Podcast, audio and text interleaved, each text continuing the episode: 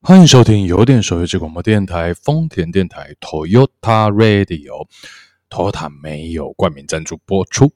呃，今天的节目呢，这一集的主角是我在丰田附近台九线路上巧遇搭讪的一位大哥，一个阿伯。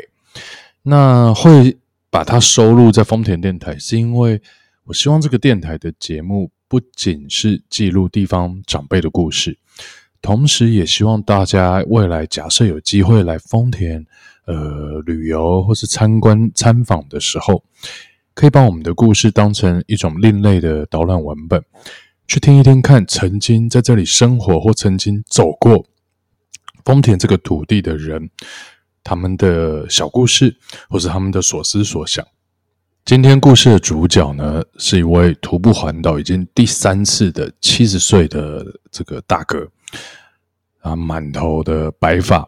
还有，因为环岛啊，徒步嘛，就好几十天没有刮胡子了，所以他整个胡子是茂茂密密、虬髯客的一个装扮，穿着就是单车那种排汗吸汗的衣服，后面拉着一个一个自己改装的，据说是比较省力也比较好收拾上火车的一个菜篮车，装他的所有的给息这样子。那哦。他他他说有一些路段是需要上火车的，比如说苏花，虽然说现在有苏花改，但还是不太适合人去徒步的经过，所以他在宜兰到花莲中间，大概从苏澳到花莲的崇德，他会选择区间车或是火车。那南回的话，也会看情况决定要不要搭区间车这样。但其他整个台湾，他就是徒步的走了三次了。七十岁哦，这个真的是很了不起。我我我觉得目测他的年龄，我那时候看，我以为是五十多，顶多六十岁，真的是看不出年龄。虽然说胡子很大一把，白头发，可是他的皮肤、他的神情、他的身材，那个体态体态啊，就看起来是一个很年轻的人。这样，接下来就让我们来听一听徒步环岛大哥的故事。欢迎收听有点熟游记广播电台，我是陶维军。我们有点熟又不会太熟。今天的节目是我在花莲从吉安开车到寿丰的丰田途中，我在路上看到一个阿北，然后就是穿的一副很像要骑脚踏车那种排汗衣啊，然后满头白发，但是白发是剪的很利落那种，不是就是乱七八糟的，但胡子就是一看就好几十天。或十几天没有刮了，就是大胡子，也是白胡子，然后身材是很体脂率很低的那种，很像很像那种呃，打个嗝啊，很像那种正问漫画会出现的筋肉老人啊。他后面挂着一个菜篮车，拖着一个菜篮车，那个菜篮车也不是一般的菜篮车，感觉是有重新的设计过、做过的一个菜篮车，上面挂一个牌子，写“环岛中请多包涵”。那其实，在花东常常你会在路上，尤其台九线，你会遇到不少就是徒步环岛人，几乎每天都遇到一两个啦。可是大多数是所谓年轻人，就是目测年龄应该是可能大学刚毕业啊、退伍啊，或者是二十三十这个区间的人，或是外国人，真的很少有机会看到阿北，就是一个真的是一个白头发的长辈啦。在徒步环岛，所以我就把车窗摇下来跟他搭讪了。结果他一讲才哇，这奇人啊！他说他徒步环岛这是第三次，单车环岛超过二十次，剩下的大家节目听这样。但是我想要讲一下那天的那个经历，因为我大概是中午十二点左右遇到他的，那他正在走路嘛，他就说他有一个目目的地要走到，就是他今天要睡的民宿这样。那因为这个。环岛它毕竟是一种体能的消耗，所以也不方便，就是中断说，哎，现在采访你，所以我就跟他约在他的民宿里面，这样，那也是一个很奇妙的经验，就是他主动邀我到他，诶，环岛的其中一站住的民宿，那那个民宿也是他，因为他说他其实每一次徒步环岛都会做记录，就是记在他手机的 A P P 里面，包括他住的民宿的评价，如果好的话，他明年再来环岛还会住这样。所以那个民宿也是他去年住过，然后觉得 CP 值 OK，这样他就他就邀我进去他的民宿，而且也不能太晚，因为他八点就差不多要睡觉了，所以我还记得是大概五六点哦，就是 那个时候我记得是下突然下一个大雨，所以大家等下听节目会听到后面可能有轰轰轰的声音，是下雨的声音，这样好了。这个废话不多说，我觉得这一集节目真的是非常值得一听，非常精彩。所以接下来就让我们来听一听徒步环岛大哥的故事。单车环岛我超过二十趟，而且我现在所走的都是高山环岛，我们都是重装哦，我们都是背三十公斤行李，合欢山、五岭、塔塔加。因为现在平路以一般环岛来讲哦，这样都骑得不过瘾了。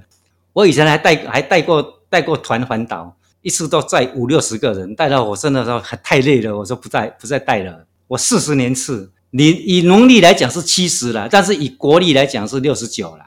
我年轻的时候都是喜欢爬山，从年轻我就自己属于当老板，当当一个小老板，那我时间就能够自己控制。所以说，我就喜欢爬山，爬百叶，哦，百叶大概爬了十几座。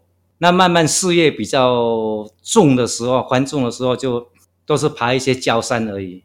那心里这样有一个想，一直想要说 骑单车环岛，可是苦没有机会，你知道不知道怎么走。那刚好碰到有一次那个台北国际无车日，那个时候台北县跟那个新跟台北市就是两师会交交流哈，到华江桥去会师。哎，看到有一对有一个人在发传单哦，就觉得很好奇，就问他说：“哎，请问你们在做什么？”他说：“我们在招募环岛会员。”我听到说可以单车环岛，有人来招募，真的很高兴，当场就跟他报名了。那这个到现在也十几年前了。可是人哈真的很奇怪，他带了这个环岛，他们九天环岛，包吃包住，从参加他们那个团队以后哈。好像对你这一个做任何事情就比较有这个信心。从那一次以后，我就参加以后，我就一个人常常重装哦，超合欢山、阿里山，就一个人哦，常常出去就是半个月才回家。因为我说我是做针织的，那个一些老到民国九十几年了哈，一些针织老板到一窝蜂都到台这个到大陆去设厂。那变成我们台湾这些已经变成夕阳工业了，那对我来讲也已经是不重要了啦。那就就开始走我自己想要走的路，到这种荒郊野外哈。以前还没有这个山西手机，都是用那个什么两 G 的，都只能够打电话，买个地图，然后电池我都带三颗。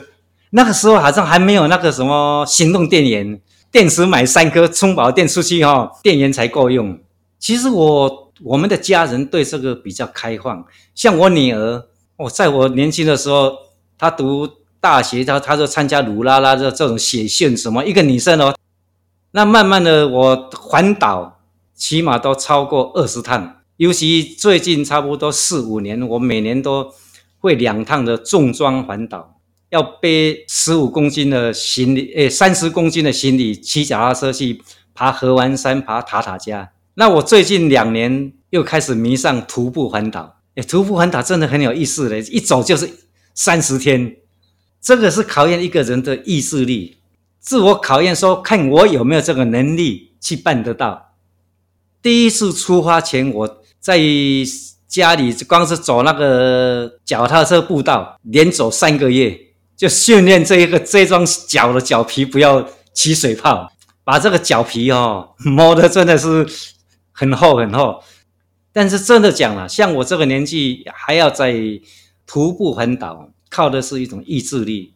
只要你敢踏出这一步，而且你要想到说，我出来的时候哈，二三十个朋友来相送，你没有完成的话哦，怎么样回去交代对他们的交代，你知道吗？这也是压力，但是也是助力。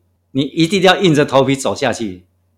一个人如果说你的双脚不能走动，你的身体大概就快完了。所以说，我的以我个人的感觉，你一个人一定要走动。当你两只脚还能够走，这个各种毛病会不会上升的。我从年轻就开始在捐血，捐到六十五岁，从来都没有红字。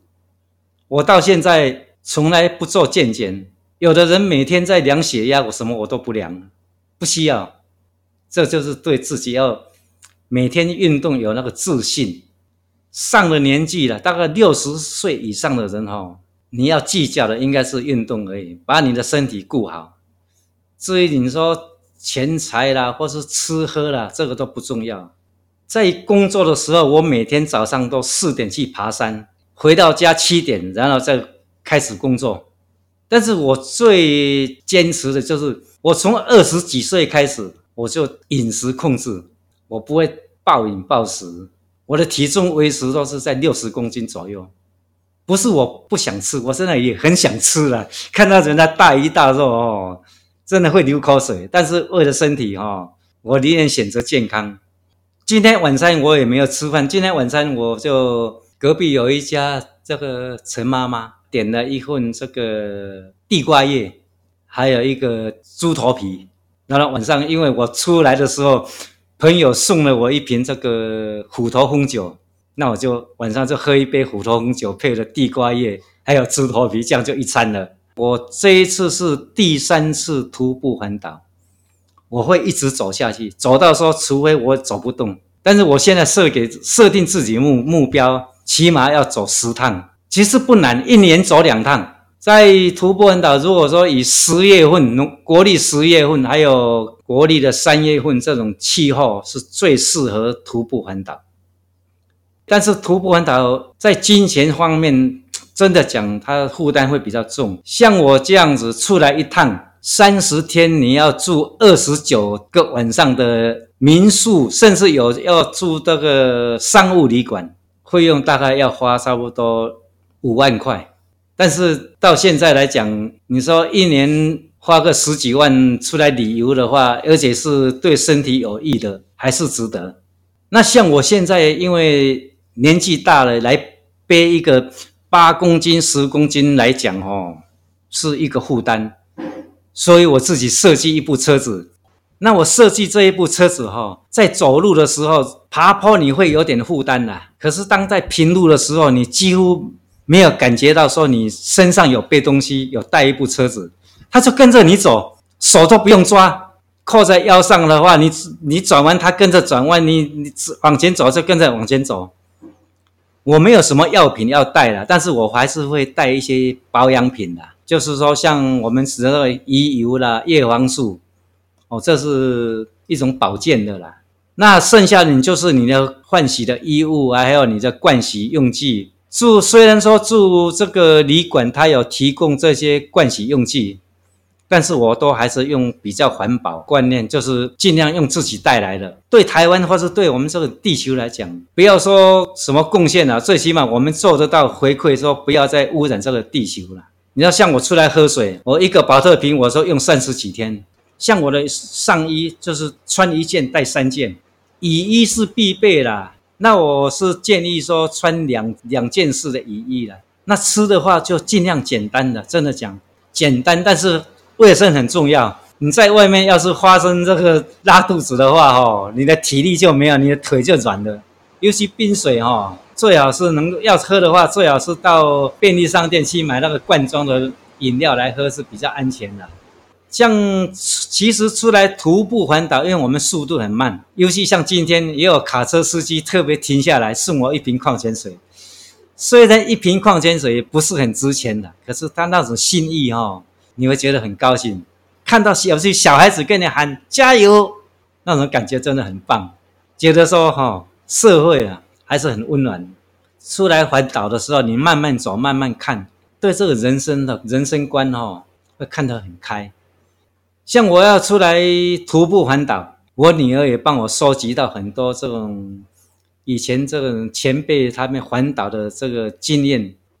我看过一部一个徒步环岛一百天，他出门都去找朋友住宿啦，或是怎么样？我觉得这个出来的话，将来欠人家的人情哦，很麻烦。所以说，以我来讲，我宁愿花钱去住旅馆，我都尽量不去找朋友家住一个晚上。不见得是对了，可是我还是宁愿不欠人这一种人情。像我有一个朋友，他住在花莲，经过的话，我会去去跟他聊聊聊聊天。他叫我说：“哎，啊，你怎么不到我家里来住？”我跟他讲说：“啊，因为行程的关系，没有办法安排到这里。哈拉几句，再坐个十几分钟，大家聊聊天。因为毕竟一年只能够见个一次两次面哦，还是要珍惜的。但是你说叫我到他家去那边去住，他哦非常的。”尽了地主之谊，对我们很好，我们反而觉得不习惯。其实我出来徒步环岛，我的目标很简单，就是锻炼身体，练练脚力，并没有其他的什么要求。我曾经碰过一个和尚，在那个和平，有碰到一个和尚，他问我说：“啊，你出来环岛，你在路上都想什么？”我说：“我什么都不想，我都放空。”就是看看风景，啊，我的目标就是把这一次的环岛的这个行程平安走完，这个就是我的目标。而且我每天走到几点到哪里，我都会有记录，当成一个回忆。几点走到哪里，再然后到哪一个地方有休息一个半个钟头或一个钟头，然后在路上所有的见闻啊，不要说啊，你走完以后啊，什么都没有了。其实挑战是应该是走抒发了，抒发是危险性比较高了。它抒发是危险性比较高，但是其实你说要讲挑战的话，只要没走过的话，天天都是挑战。但是走到高雄市，真的不要进高雄市，人行道哈，都给那个黑板树那个树根啊破坏的很严重，你连走都没办法走到高高低低的。那你要是再走到那个机慢车道，又很危险，所以说我建议从那个小港机场开始走台十七线，可以走到冈山这一段是比较安全。你东部一定要走台九线，是因为它的补给像便利店也多，而且住宿民宿也多。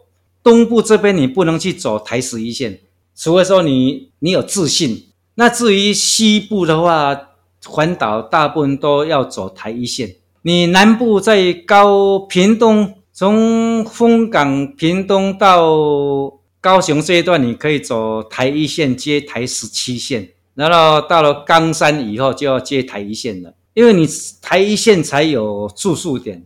你要是去走那个西滨，像那个台台十五线、六十一线，那个找不到住宿点。平这个一天大概都要三十三到三十六，最少都要三十要三十公里以上。那有一两段住宿比较麻烦，就是要走到四十几公里。那其他的都在三十到三十六公里这一段时间。其实这个你如果是常常在走的人来讲，三十几公里并不难，因为你平均一天走十个小时，里面还包含你休息、你吃午餐。那要是真正在走的话，我们都可以一个一小时都可以走到四点五公里。有时候这个下雨天在走，那种心心情并不输那个大太阳，没有差了。除非你是碰到台风，如果单纯只是下大雨无所谓，不管有没有下雨，你都要有有心里有准备。最怕就是怕碰到台风。像我有一趟是走到台南，台风到了，我后来就。从台南坐高铁回台北，休息了十天以后，再高铁回台南，再继续走下去。因为那个台风来的时候，淹水，那整个马路就算水退了，那个烂泥巴你也没办法走。我每天早上都骑脚踏车上爬山啊，或是怎么样，千年无休。我一年光是我的单车里程数超过一万公里，每年呢不是只有一年哦。不过我是这样子，我三个女儿都嫁出去，我没有儿子，但他们也现在学业忙，也很少回来。有时候我不喜欢他回来，哎，他回来他逛夜时间，我都我的时间都被限制到了。以我这个年纪哈，我现在大部分时间都会留在国内，这个做徒步啦，或者是骑单车。过去我到北海道骑单车重装旅游，一趟都是四十五天。我最远骑单车骑到拉萨圣母峰的基地营五千三百公尺，我二零一四年去的，骑了七八百公里，西藏拉萨骑到尼泊尔，过那个樟木口岸，然后再从尼泊尔那边坐飞机回来。一般人能够爬到五五千三百公尺还在骑脚踏车，哈，这种经历真的很少。那这个也是很值得一辈子的回忆。那以到我现在这个年纪，出国反而不想了，就留在国内，把台湾的各个这个道路到处走一走，看一看的。那你说再爬高山的话，体力不够了，现在连十公斤都大概背不动了。以我现在的想法，我会继续走下去。不会说设定说啊，你要几年都会退退休，我就走到走不动为止。那那是我的目标，就是就是说，除非说我走不动了，不然我还是会继续徒步环岛。啊，这个没有什么特别的，就是给自己设定一个目标。一个人要是没有目标的话，你变成每天就是不知道干什么。当你把目标设好以后，你就朝这个目标去走，才有一个方向。这很重要。